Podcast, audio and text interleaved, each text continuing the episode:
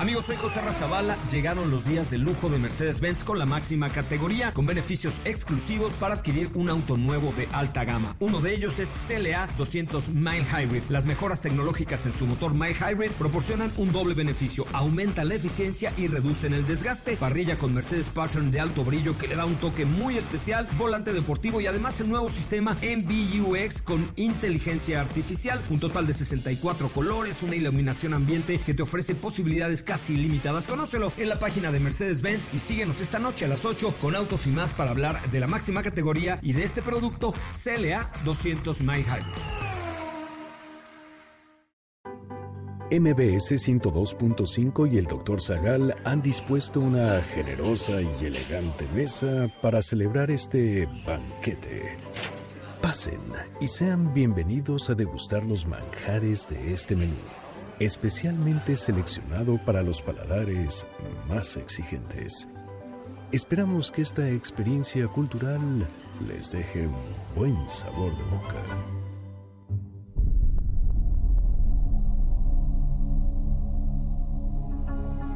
¿Qué produce los temblores según los babilonios? ¿Cómo fue la erupción del Vesubio en el 79? ¿Cómo fue el terremoto de 1475 en Tenochtitlan? ¿Según qué filósofo vivimos en el mejor de los mundos posibles? ¿Qué provocó la inundación del río Amarillo en China? ¿Por qué 1816 fue llamado el año sin verano? ¿Qué pasó en Chernobyl?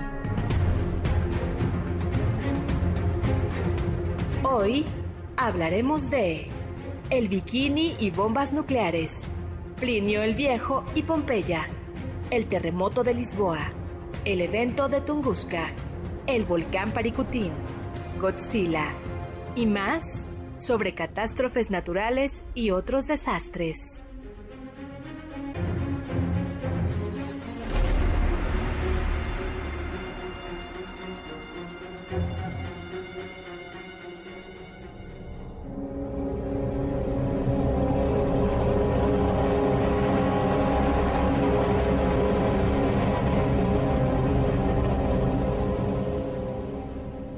La tierra tiembla nos damos cuenta de lo insignificante que somos. En pocos segundos todo el esfuerzo de una vida puede venirse abajo. Hoy hablaremos de terremotos, huracanes y otras catástrofes naturales.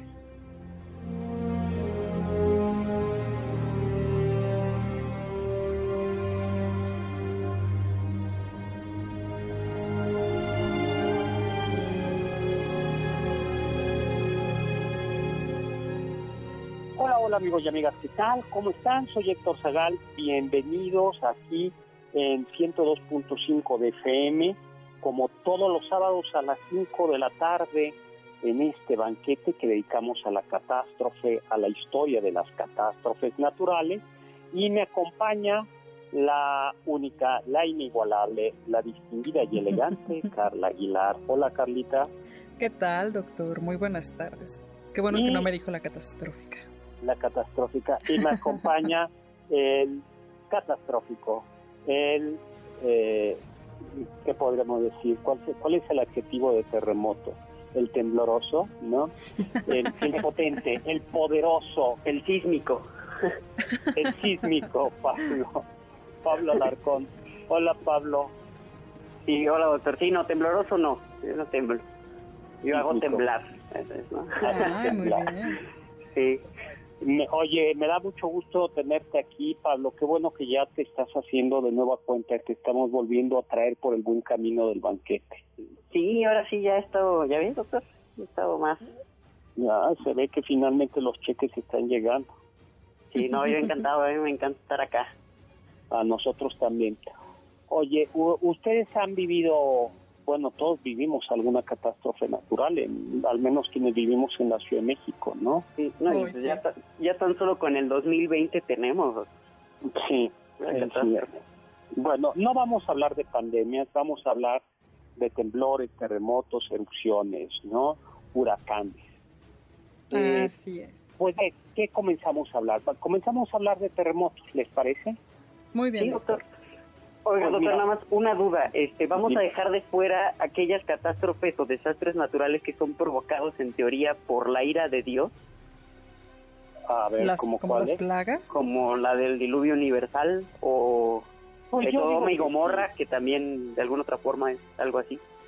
Sí, pero no vamos a dejar eh, esas catástrofes que el hombre también provoca, ¿no? Por También. ejemplo, la También. inundación del río Amarillo de junio de 1938, terrible. o, o por ejemplo, pues Hiroshima y Nagasaki, ¿no? Ya sí. Chernobyl, ¿no? Así Muy bien. es. Yo Ya digo que llegaremos. sí tenemos que llegar a ellas, ¿no?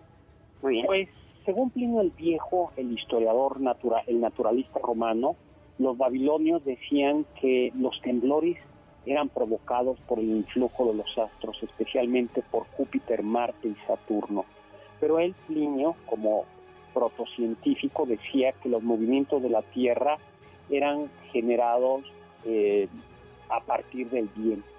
Porque decía, ¿qué decía, Carla? Él decía, pues nunca tiembla la tierra salvo, con el mar en calma y con un cielo tan sereno que no sostiene el vuelo de los pájaros al desaparecer cualquier brisa que los transporte. Él pensaba que había una relación entre el viento y los terremotos. Así y, es. y lo que decía es que el, eh, eh, es que el viento quedaba encerrado en las cavernas ocultas de la tierra y que entonces los temblores eran como purgas del viento para salir en libertad. Esto también lo decía Aristóteles. Aristóteles decía algo parecido. Él pensaba que cuando hacía demasiado calor, un golpe súbito de calor, se evaporaba el agua que estaba en la tierra y el agua que estaba debajo de la tierra súbitamente en esa evaporación provocaba esos temblores de la Sí. tierra. Y decía por eso el cielo rojizo suele suele vaticinar un temblor. Y él decía es algo parecido a la fiebre. Cuando alguien tiene fiebre lo que sucede es que le da los temblores de fiebre las convulsiones es porque hay mucho calor y entonces el calor hace que el agua interior del cuerpo, que la humedad se evapore rápidamente y eso provoca las convulsiones.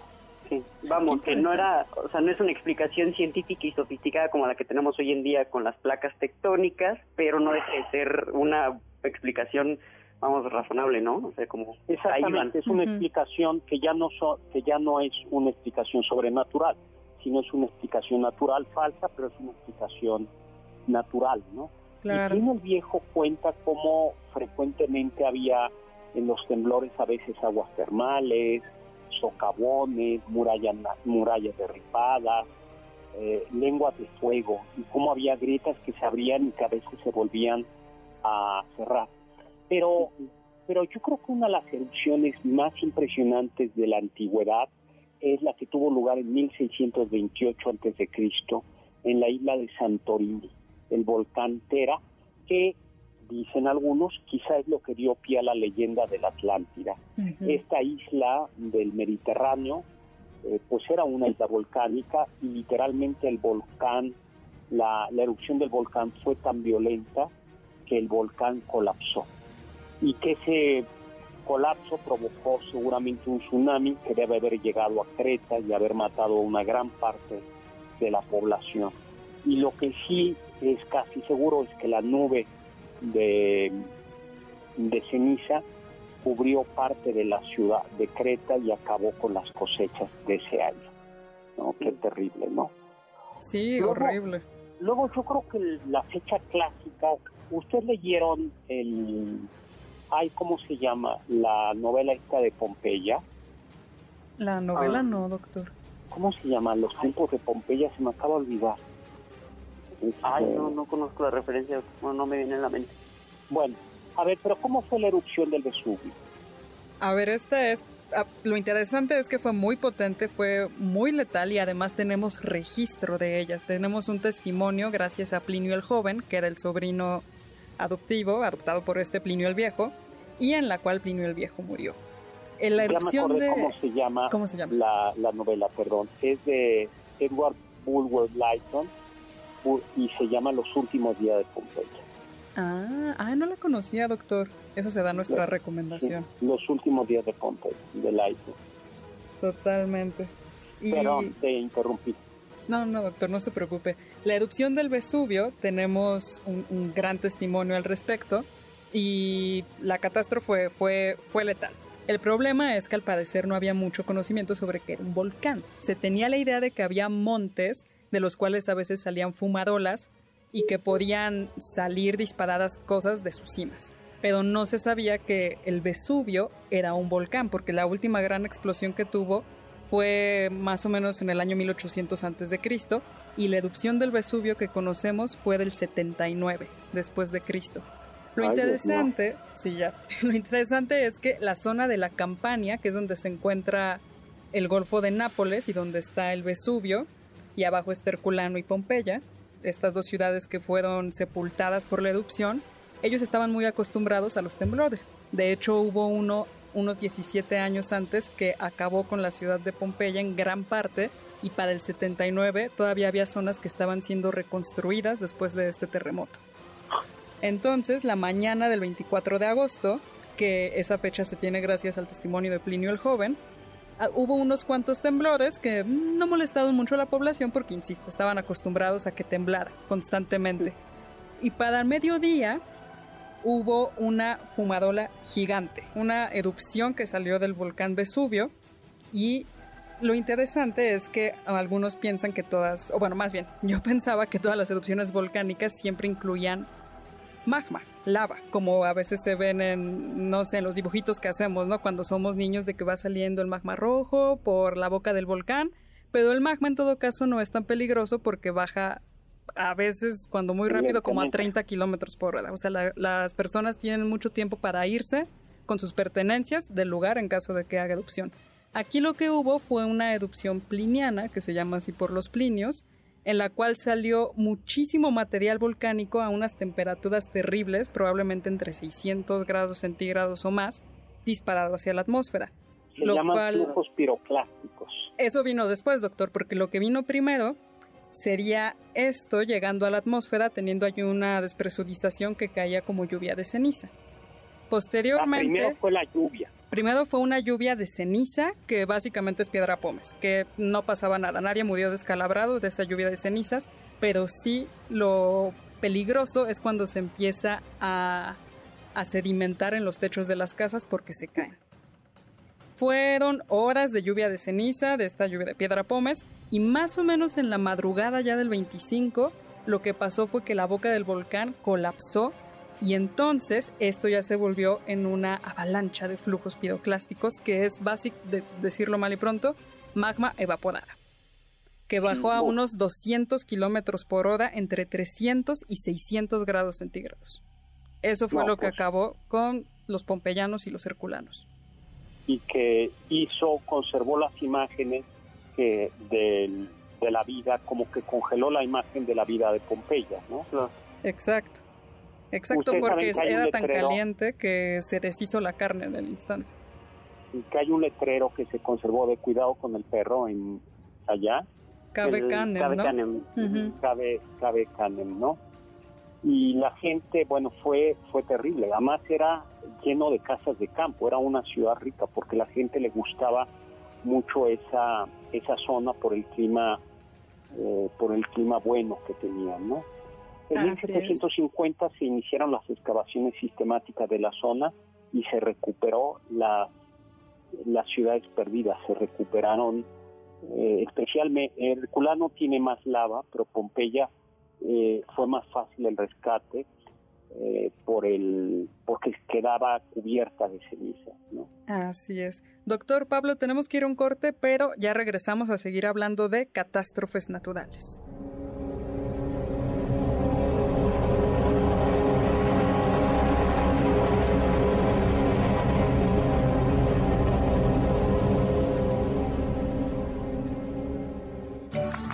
Del diccionario del doctor Zagal.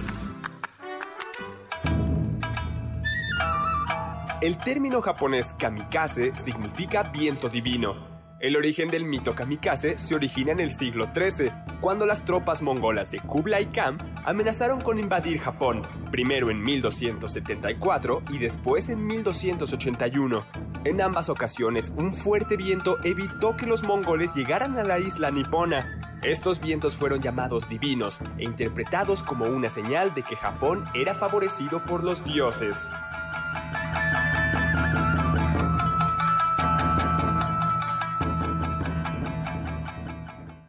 Ponte en contacto con nosotros en nuestra página de Facebook www.facebook.com Diagonal Doctor Zagal. ¿Quieren contactar a los ayudantes del chef? Pueden escribirles en Twitter, arroba Carla Paola-AB.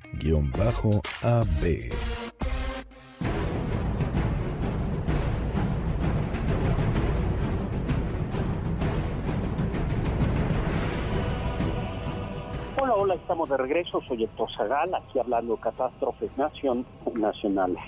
Eh, no, catástrofes no, no. no, hay que meternos con naturales eso. Que, que, sí, perdón, perdón, no. catástrofes naturales. Esperamos que no haya en ninguna parte del mundo y mucho menos en nuestro país.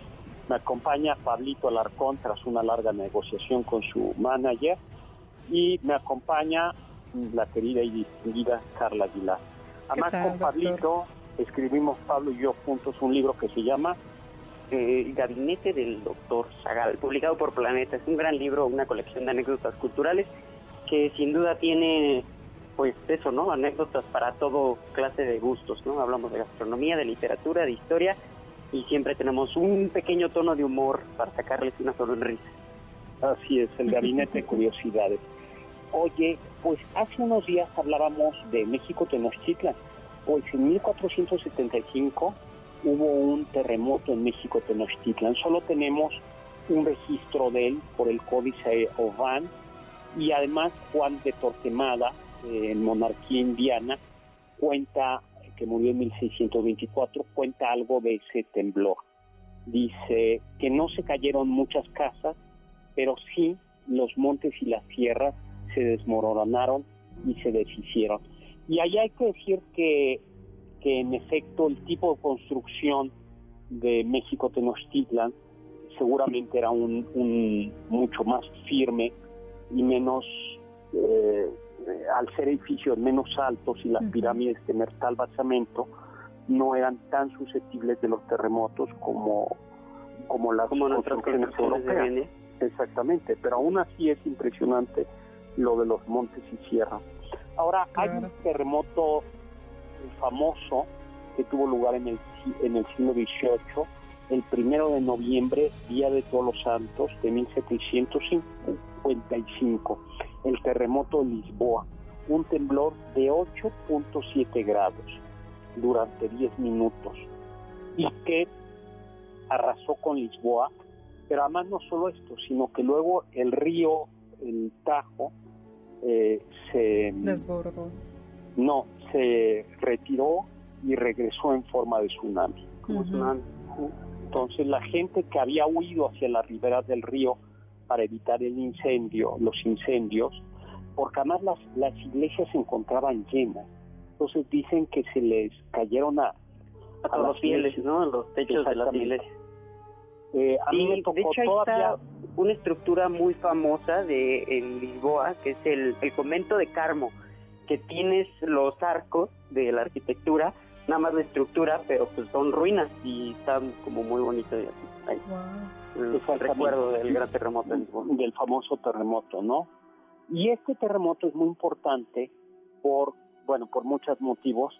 La familia real se salvó de, de, de chiripado, porque ese día habían salido al campo y habían escuchado misa muy temprano y luego habían salido al campo. Y gracias a que salieron al campo, Se salvaron. se, se salvaron, ¿no? Sí, buena puntada.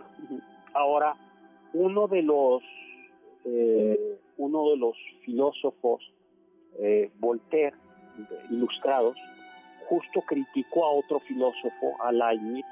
Leibniz eh, tenía había postulado una teoría que era la teoría del el optimismo universal. ¿Tú te la sabes, Pablo? El optimismo universal, como el pensar que todas las cosas pasan por algo.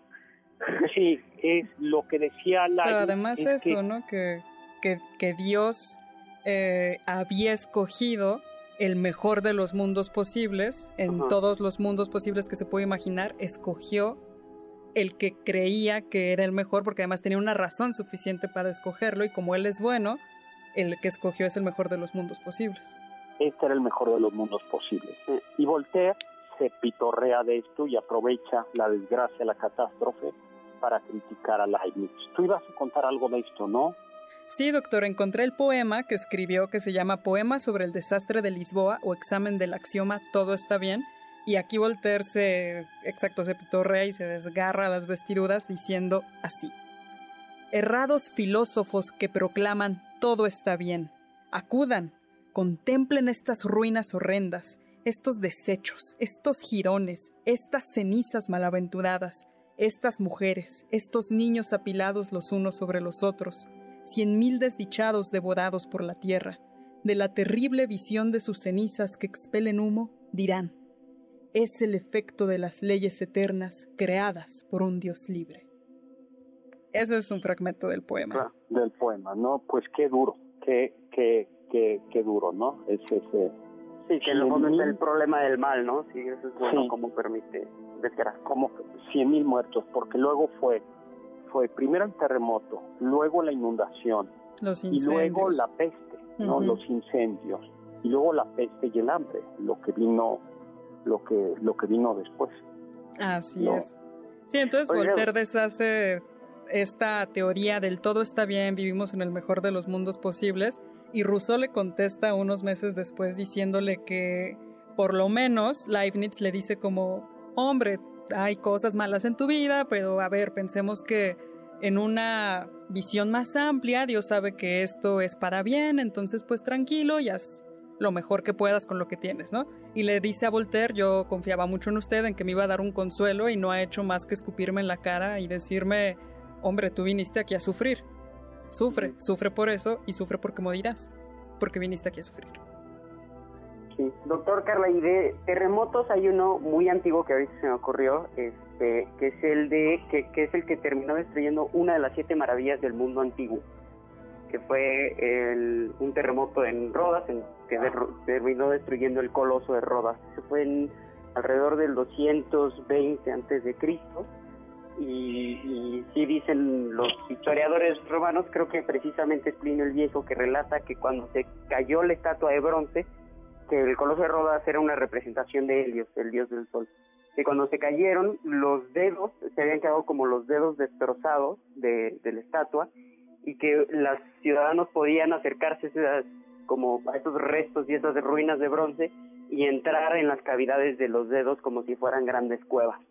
¡Wow! o sea, para hacernos la idea de lo enorme que era el Coloso de Rodas. Pues qué, qué, qué impresión. Y me parece que el faro de Alejandría también fue, fue destruido por otro, otro terremoto. O sea, sí creo que los terremotos acabaron, porque además la zona, es, hay una zona del Mediterráneo, pero especialmente la zona de Grecia es, es una zona sísmica, ¿no? Sí. Huracanes. ¿No? Huracanes. ¿Qué huracanes hablamos? Lo ah. bonito de los huracanes es eh, la palabra, ¿no? Que etimológicamente es latinoamericana, me parece. Sí, eh, viene del Es maya, ¿no? Es, Caribe y la y pasa al maya, ¿no? Y hay un dios, el dios, el mundo, dios de los huracanes. El del pie izquierdo, ¿no?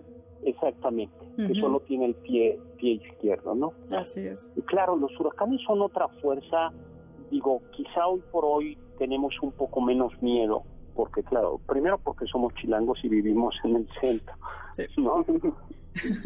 pero mis amigos me matan cuando digo, bueno, los huracanes son muy peligrosos, pero pero hay previsión y me dicen, ya se ve que no que nunca has estado en, un, un, huracán. Pero es cierto que algo que cambia, que cambia radicalmente al huracán ahora es que sabes por dónde va y puedes tener un margen de maniobra, ¿no? Claro, e irlo rastreando, ¿no? Hasta los cambios que empieza a tener los puedes ir rastreando. Exactamente, especialmente para la navegación. Ya no es tan peligrosa para la navegación porque los barcos pueden evitarlo, ¿no? pero antiguamente pues no sabías ni cuándo ni cuándo comenzaba, ¿no? Ay, qué Eh, tengo un amigo que vive en Los Cabos y que ha estado en algún ojo de huracán y me dice es impresionante como cuando entra el, el estás en el ojo de huracán de repente deja de soplar el viento, o sea, todo es tranquilo. Y luego otra vez, ¿no? Y decía, es que el agua entra por todos lados, o sea, se filtra por las paredes. Ay, Dice, qué horrible. O sea, dice, literalmente hay momentos en los que te cuesta trabajo caminar o, o en los que no puedes simplemente caminar. Claro. Y además son vientos que arrastran hojas, animales, y que pueden ser vientos mortales. ¿no? Ay, qué horror. Doctor Pablo, tenemos que irnos a un corte, pero ya regresamos para seguir hablando de más desastres. Los sabios dicen, La muerte, los incendios y los robos hacen iguales a todos los hombres. Charles Dickens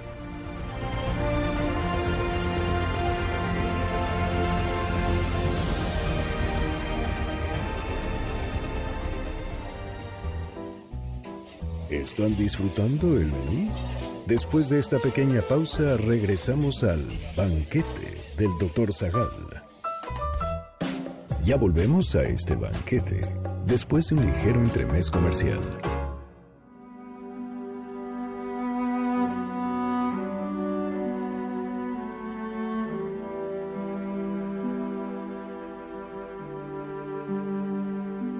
Hola, hola, estamos de regreso. Soy Héctor Zagal, estamos en este banquete aquí en FM 102.5, como todos los sábados a las 5 de la tarde. Mi Twitter, arroba hzagal, zagal con Z, tu Twitter, Pablo. El mío es arroba Pablo Alar. Y Carla, el tuyo lo dan, lo En- damos en- entre cápsulas, sí. Pero, ¿cuál es el Facebook? En el Facebook pueden encontrarnos como Doctor Zagal y ahí subimos diariamente muchas curiosidades históricas. Oye, pues ya que estábamos hablando de huracanes, Pues hay que hablar del, del huracán Ramírez, doctor, el de la lucha libre, ¿no? Ay, pero ese es un huracán, ese es un huracán bueno. El huracán- Ese es un buen huracán, el huracán Ramírez. Yo pensaba en uno de los documentados, que es el huracán de San Calixto, que ocurrió entre el 9 y el 20 de octubre de 1780, que arrasó el Caribe, las Antillas holandesas, Martinica, Santa Lucía, Barbados, San Eustaquio. Alcanzó los 320 kilómetros por hora, ¿no? y dice que, que, que no, que simplemente no se podía escribir con una pluma los daños. Truenos, rayos, vientos, lluvia y casi eh, 28 mil víctimas, ¿no? Ustedes imagínense los barcos que podían, ¿no? Las casas que, que, que podían hacer, ¿no? Pues sí. Bueno, y ahora con que quieren, bueno, no sé hasta qué punto es cierto, pero ya los, los gobiernos, las potencias del mundo están buscando, ¿no? Ver cómo poder controlar el clima y en todo caso utilizar ya sea el clima como un arma o como para defenderse de estas catástrofes. Ay, no, Sí, así empieza no. Matrix, ¿no? Que justamente Sí. destruimos el balance climatológico y por eso tuvimos que crear máquinas. Las máquinas empezaron a gobernarnos y mejor que no lo hagan. Ah, no me acordaba, ese es el inicio de Matrix. Sí, así empieza. Intentan, bueno, intentan controlar el clima y entonces lo que hacen es una- un montón de nubes negras que no permiten el paso de la luz solar y tienen que las máquinas inventarse una nueva fuente de energía y esa nueva fuente de energía pues son los seres humanos. Así empieza Ah, Matrix. No, pues por favor no hay que controlar el clima, ¿no? Eh, Siempre la- las distopías indicándonos el camino. Como, sí, como siempre. eh, ¿Otros terremotos famosos o seguimos hablando de huracán? Pues a mí Eh, se me ocurre el de 1787, doctor, que En la Ciudad de creó México. exacto en la Ciudad de México y me parece que el epicentro fue en el Océano Pacífico y arrasó con parte de Acapulco a Oaxaca. Lamentablemente le fue muy mal, me parece que gran parte de la ciudad quedó destruida, la gente tenía que vivir en las plazuelas. El regente de Huracán, de Huracán, perdón, de, De Oaxaca, de exacto, tuvo que, que soltar a los reos, eran 220 reos, porque la cárcel estaba a punto de colapsar. Ah, en, en Oaxaca, ¿no? Sí, en Oaxaca. Joseph Mariano Llano, el corregidor de Oaxaca, tuvo que tomar esas medidas y la gente no quería dejar sus casas, aunque estaban a punto de caerse, y entonces los soldados tuvieron que ir a decirles, pues lo sentimos mucho, pero tiene que moverse de aquí. Sí. Y ahora ya hay, hay otro se formado esa conciencia ¿no? de, evacuación. Exacto. Sí. Otro testimonio que es un, un alcalde mayor de Igualapa, en Guerrero, en el actual estado de Guerrero, y que cuenta, dice que estaban, eh, le informa al virrey, al virrey, que estaban pescadores recogiendo, pues eso, en, la costa, haciendo su trabajo, eh, algunos ya metiendo sus redes, y de repente se retira el mar como una legua, y con la misma rapidez que se retira, regresa y va sobre ellos. Y dice que dejó a millares, eh, a, a decenas de personas muertas, ¿no? Ay, qué horrible. Oiga, y en México también tenemos nuestras propias Pompeyas, o sea, nuestras propias civilizaciones enteras que fueron enterradas bajo cenizas volcánicas. Está Loacuilco con el volcán Chitle, que pues, le pasó algo similar a Pompeya, nada más que no se conservó también. y está el Paricutín, ¿no? Ay, esa historia está padrísima, padrísima, es el volcán más joven del mundo. Sí, ah, pues pueden ustedes, pues ahora que regresemos a la vida normal, eh, es, es, es, bonito visitar la zona ecolo eh, la reserva ecológica y además antropología arqueológica de ay de Cuicuilco que está aquí en en, en, la Ciudad de México en periférico y eh, Avenida de los Insurgentes yo no he ido en cambio al Paricutín yo tampoco he ido. Está cerca de Uruapan, pero nunca lo he visitado. Y solamente estuvo nueve años activo. Nació el 20 de febrero de 1943. A lo largo de un año fue creciendo. Eh, las primeras 24 horas alcanzó 60 metros. Ya después del mes medía 148 metros. Al año tenía 336 metros y se quedó en 424. O sea, sí es un volcán muy espontáneo, ¿no? Muy de la nada. Sí, sí. de la nada y creo que el pueblo que, que el pueblo que cubrió se llama Parangari, Parangaricutinícuaro. A ver si me sale bien. ¿Me sale usted? El rey de Parangaricutinícuaro se quiere Parangaricutinícuar. sí que lo sabes. Parangari, que así lo practico antes de salir al aire siempre lo practico para tener buena vocalización para, Esa es buena Parangari, Parangaricutinícuaro a, ver otra vez. Parangaricutinícuaro. Ay, un clásico. Oye, pues sí es nuestra propia eh, nuestra propia Pompeya, ¿no? Así es. Eh, ¿Qué otros terremotos? Ocurrió. Ah, Hubo un terremoto muy devastador en Tokio, que también es una zona sísmica el 1 de septiembre de 1923 que afectó a Tokio y el área de Yokohama y originó varios incendios que quemaron alrededor de 380 mil viviendas. Porque hay que recordar que muchas casas en aquella época eran de madera. Así es. Y provocó un maremoto con olas de hasta 12 metros. La magnitud del temblor se calcula en unos 7.9 grados Richter y al parecer hubo 142 mil víctimas. Sí. Y luego tenemos, hay incendios, ¿no? Que también es el una de las desastres que pues, no sé qué tan naturales son, a veces son producto del hombre, eh, pero bueno, está el incendio de la Biblioteca de Alejandría que hasta el día se sigue sufriendo eh, y, por supuesto también estaba el incendio del año 356 antes de Cristo, pues, dice la leyenda que se quemó el templo de Artemisa, que era otra de las siete maravillas del mundo, y que dicen que se quemó el mismo día que Alejandro Magno nacía. Y entonces una de las explicaciones mitológicas es que obviamente Artemisa, que es la diosa de la casa, pero también es una diosa partera, es decir, que era la la adecuada para, para asistir en los partos de las mujeres griegas, eh, pues esa noche estaba muy, muy eh, ocupada asistiendo el parto de Alejandro Magno, que era más importante que ir en cambio a, socorrer a su propio templo. Ahora, ya. Eh, la, la leyenda lo que dice es que el templo, es bastante histórica, ¿no? Fue, eh, fue quemado por un hombre que quería ser famoso. Entonces, ¿En que serio? literal Wow. no, era un eh, de esos mediocres que dice yo quiero pasar a la historia, ¿qué voy a hacer? Algo malo, voy a quemar la ciudad. Exactamente, ¿no? Qué horrible. Ni vamos a decir su nombre para que de, de manera de- Sí, no, justo, Lo quemó porque lo que lo curioso es que sí sí se conservó. Lo, lo quemó el 21 de julio del 356 antes de Cristo. Luego, Qué ya que horrible estamos manera. hablando de, ya que estamos hablando de tragedias provocadas por el hombre, vayamos a China. Eh, estamos en la lucha entre el gobierno nacionalista y lo- los comunistas. Y el 18 de agosto de 1831, por un lado, hay una serie de sequía y luego unas lluvias torrenciales, ¿no?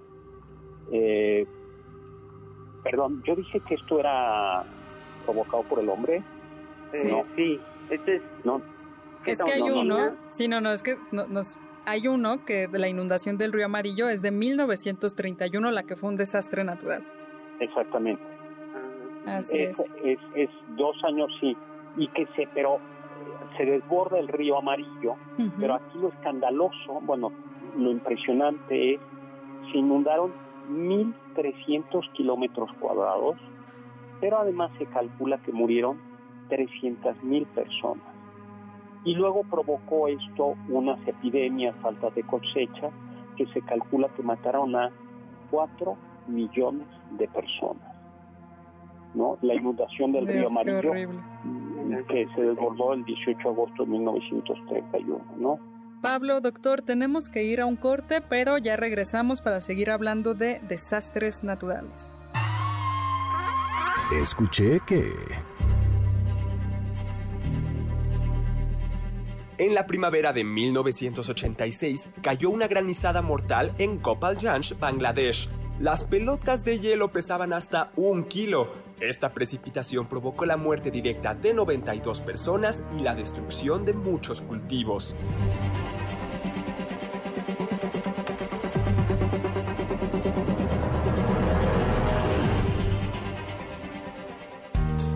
¿Tienen algún comentario? Pueden contactar al chef principal, el Dr. Zagal, en Twitter, arroba hzagal. ¿Listos para el siguiente platillo? Quédense con nosotros, pues aún queda mucho por picar y la promesa de postre. Hay quien dice que... San Emigdio nació en Treveris alrededor del año 279. Viajó a Roma para ser ordenado sacerdote y evangelizó a Scoli Piceno, ciudad italiana en la región de Marcas.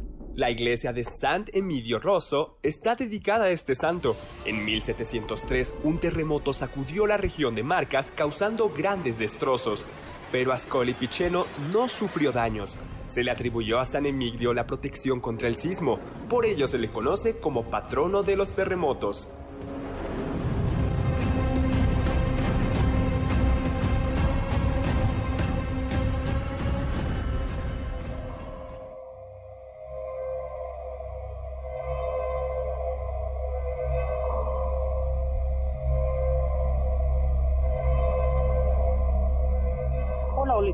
Regreso, soy Héctor Zagal, estamos aquí en FM 102.5 en MBS, como todos los sábados a las 5 de la tarde. Me acompaña la elegante y distinguida Carla Aguilar, me acompaña ¿Qué el tal, elegante y distinguido Pablo Alarcón. Hola, fíjate, hoy sí eres Pablo, hoy sí eres elegante y distinguido. Y Twitter arroba Chizagal, Zagal con Z, si no nos pueden escuchar en vivo, pues pueden escucharnos en la página de podcast de aquí de MBS Noticias y por supuesto en nuestro Facebook. Oye, vayamos del 10 al 11 de abril de 1815. Estamos en Indonesia, en la isla de Sumbawa, y vemos un hermoso volcán, el volcán Tambora. Pero Entre el 10 y el 11 de abril de 1815, este volcán entra en, en erupción y lanza a la atmósfera alrededor de 50 kilómetros cúbicos de magma y cenizas. Dicen que la explosión se escuchó a más de 1.400 kilómetros de distancia y causó la muerte directa de entre 11.000 y 12.000 personas. Entonces, la cantidad justamente de eh, material volcánico que fue lanzado a la atmósfera llegó, bueno, cubrió gran parte de, de Europa y fue lo que provocó que el año de 1816 fuera uno de los más fríos y lo, de hecho lo llamaron el año donde no hubo, no hubo verano. Invierno sin verano.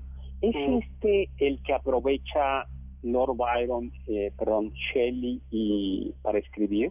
Sí, justo cuando se encontraban en Ginebra, eh, en esta villa donde Lord Byron solía vacacionar, invitó a Shelley junto con Mary Shelley y estaba Polidori también que era como su secretario. Fue allí donde se resguardaron porque justo fue un año muy frío en Europa, entonces quisieron pasar ese verano frío en Ginebra. Y, como no había sol, no había nada que hacer. Exactamente, no había nada que disfrutar las cosas que pasan en un lado del mundo afectan al otro lado del mundo. Eso había pasado también para otro artista en alguna otra erupción de un volcán en el Pacífico, la verdad no recuerdo cuál erupción, pero dicen que la pintura de Edvard Munch, el pintor noruego este de que pinta el grito, en realidad es eh, o sea, el cielo se ve rojo porque calculan que al mismo, o sea, es una pintura contemporánea a la erupción de un volcán en el Pacífico que pudo haber provocado que el cielo se viera así en Europa y que pudo haber inspirado esa pintura. Es una de las teorías. Mira, pues es una buena, una, una buena teoría. Ahora, lo cierto es que ese invierno lo aprovecharon para escribir el Frankenstein o contar la historia de Frankenstein, el nuevo Prometeo, y el otro escritor, Polidori. El vampiro. El, el vampiro, ¿no? Así es. Eh, fueron no, bueno, luego está Krakatoa, hay incluso una película vieja, eh, en 1883, igual fue un terremoto, un, la erupción del, del volcán del archipiélago de Krakatoa al sureste de Indonesia y que provocó, bueno, maremotos, o sea, la erupción y flujos piroplásticos eh, que mataron todos todo este conglomerado a 36 mil personas. Ahora, hay algo que no sabemos, que no se sabía qué pasó. 30 de junio de 1908, en una tranquila región siberiana, ocurre una explosión tan potente que derriba 83 millones de árboles en una circunferencia de 2.150 kilómetros cuadrados es una burrada, ¿no? Sí, totalmente. ¿Qué había pasado? Eso, ese es uno de los grandes misterios porque, o sea, en realidad no hay una mm, teoría única, no hay una explicación en realidad y muchos piensan que fue un asteroide de hierro específicamente lo que rozó la atmósfera y salió despedido hacia el espacio, pero habría tenido una velocidad entre unos 100 y 200 habría tenido más bien, perdón, entre 100 y 200 metros de diámetro y habría viajado a una velocidad de 70 mil kilómetros por hora. Entonces lo que dicen es que quizás entró en la atmósfera y el, al rozar la misma fricción lo sacó disparado antes de llegar a golpear la Tierra, pero de alguna manera esa fricción hizo una explosión y eso fue lo que derribó los árboles. Pues sí se entiende entonces que no lo del... O sea, ya no habría ahorita Homo sapiens si golpea bien, ¿no? Sí, no, a ver, imagínense esto, unos 70 mil kilómetros por hora, una cosa gigantesca de 200 metros de diámetro. Lo que hubiera sido. Siberia, Rusia, ¿verdad? Así que ahí pasa de todo. Llega, ahí llegan también los, los ovnis, ¿no? Sí, pues ahí está Chernobyl, Chernobyl, pues es Ahora, ya que estaba hablando de, de, ¿cómo se llama?, de tragedias provocadas, claro. vamos ahora sí a la inundación del río Amarillo de junio de 1938. Los nacionalistas chinos, eh, por un lado están los comunistas, pero en realidad los nacionalistas se están enfrentando a los japoneses, ¿no? Y para intentar frenar a los japoneses, eh, a los japoneses, pues Chiang Kai-shek determina abrir los ríos, los diques del río Amarillo. ¿no? Y entonces provoca una inundación. Pero el problema es que no, no alertó a los habitantes de esta decisión desesperada y se destruyeron miles de kilómetros cuadrados de tierra cultivable.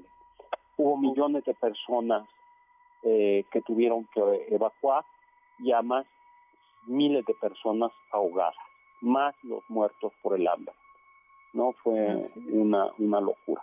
Creo, no estoy seguro, pero estoy eh, pero sí estoy seguro, casi seguro que cuando los alemanes avanzan sobre Holanda se intentan romper algunos diques para dificultar el avance alemán. Uy, pero le avisaron a la población. Sí, sí, le avisaron a la Bueno, es que eso ya es algo, ¿no? Aquí el problema fue que dijo, ya, sí, o sea, no me importa, rompanlos y no le avisaron a nadie. Estrategias militares desesperadas, esos son, Como, sí, como... Oye, ¿y Chernobyl? ¿O hablamos Chernobyl o Hiroshima? Pues el 26 de abril de 1986 una prueba sale mal en el reactor número 4 de la central nuclear Lenin de Chernobyl. Entonces ahí lo que estaban haciendo es trabajando en la central nuclear, estaban simulando un apagón de la central para entender lo que sucedería si se cortara el suministro eléctrico y lo que no sabían es que el reactor ya estaba inestable. Entonces, pues el corte redujo la velocidad de las turbinas que conducían el agua de refrigeración al reactor el aumento de vapor en el reactor aumentó la presión en el interior y la explosión resultante hizo volar la tapa del reactor, exponiendo el núcleo a la atmósfera. Y ya conocemos lo que pasó, ¿no? Así es. Un montón de radioactividad, 400 veces superior a la radioactividad liberada en Hiroshima. Y terminó expulsando a más de 300.000 personas de sus hogares. Así es, entonces imaginen esta nube radiactiva recorriendo varios países de Europa, o sea, cubriendo Europa y después vendrían las lluvias ácidas. Y luego lo, impresionante fueron el heroísmo de los cuerpos de seguridad, de los bomberos, pues que literalmente ofrendaron su vida porque alguien tenía que alguien tenía que apagar o que controlar aquello, ¿no? Exacto, porque estuvo como 10 días eh, incendiándose la central nuclear, entonces claro, tuvieron que llegar estos, estos cuerpos de auxilio exponiéndose a esta cantidad de radiación. Se murieron. Oye, pues entre 1946, a ver, ¿de dónde viene la palabra bikini? De Bob Esponja, doctor. De, la de Bob Esponja, exacto. de la casa de Bob Esponja. de una piña debajo del mar. Bob Esponja. Hay unas islas en el Pacífico, ¿no? Que se llaman eh, el atolón de Bikini. Exactamente.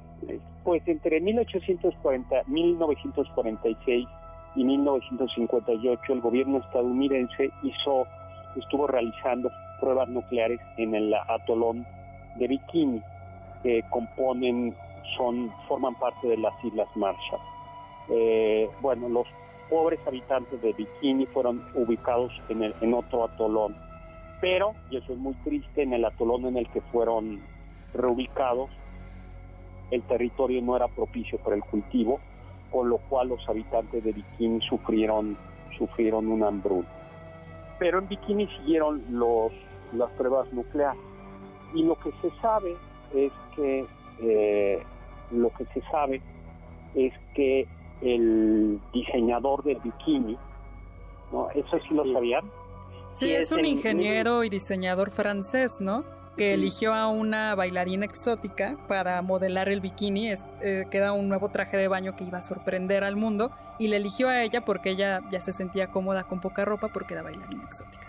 Exactamente, ¿no? Es Luis Real y dijo esto va a ser más explosivo que la bomba de bikini. Entonces ya se le, por contingencia se le quedó el nombre a la prenda bikini. bikini, ¿no? Porque en efecto fue más explosivo, ¿no? Ahora, eh, ¿qué tal? la Bob Esponja sí es, en efecto, vive en el atalón bikini porque si lo interpretamos en cierta forma, es de la... ¿Qué sería la radioactividad también? Sí, el fondo de la bomba atómica, pues entonces toda la vida marítima o la zona puede verse afectada y entonces pueden haber esponjas parlantes y estrellas de mar así y todo eso.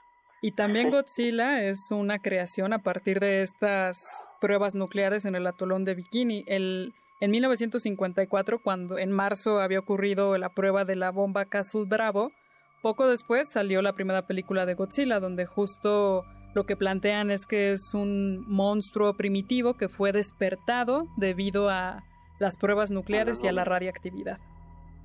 por eso Bob Esponja y Godzilla son primos, decimos nosotros, ¿no? Ahora, lo pues sorprendente es que esa primera prueba, la de Castle Bravo, Castillo Bravo, eh, fue hidrógeno, fusión nuclear, detona, eh, y fue más fuerte de lo que se esperaba. Y entonces la lluvia radiactiva llegó al atolón Rogelap, eh, que estaba, bueno, y todos los habitantes tuvieron enfermedades severas por la radiación, ¿no? Así es, entonces también el ser humano ha creado terribles desastres y catástrofes naturales. Pablo, bueno, doctor, Sí, ya nos ha comido el tiempo. Bueno, pues muchísimas gracias. Les recomiendo la novela entonces Los últimos días de Pompeya, eh, es bonita de Edward eh, Edward Bulker eh, Lighton o Bulwer Lighton y les recomiendo que vean Godzilla. Eh, Godzilla. ah, yo pensé Bob pues, Esponja. y Bob Esponja. Pues muy bien. Pues muchísimas gracias, Pablito. Muchísimas gracias, Carla. Muchísimas gracias, a Héctor Tapia en cápsulas. Pronto estará ya con nosotros. Y muchísimas gracias a todos ustedes por habernos acompañado. Juan Carlos Castillo en producción. Nos dejamos con nuestro siguiente programa con Eduardo Chabot y su equipo en Balones en el Aire. Yo soy Héctor Zagal, mi Twitter arroba hzagal, zagal con. Confiamos que este banquete ha sido un deleite gourmet y cultural. Gracias por escucharnos y los esperamos el próximo sábado con una deliciosa receta que seguro será de su agrado. MBS 102.5 Estamos contigo.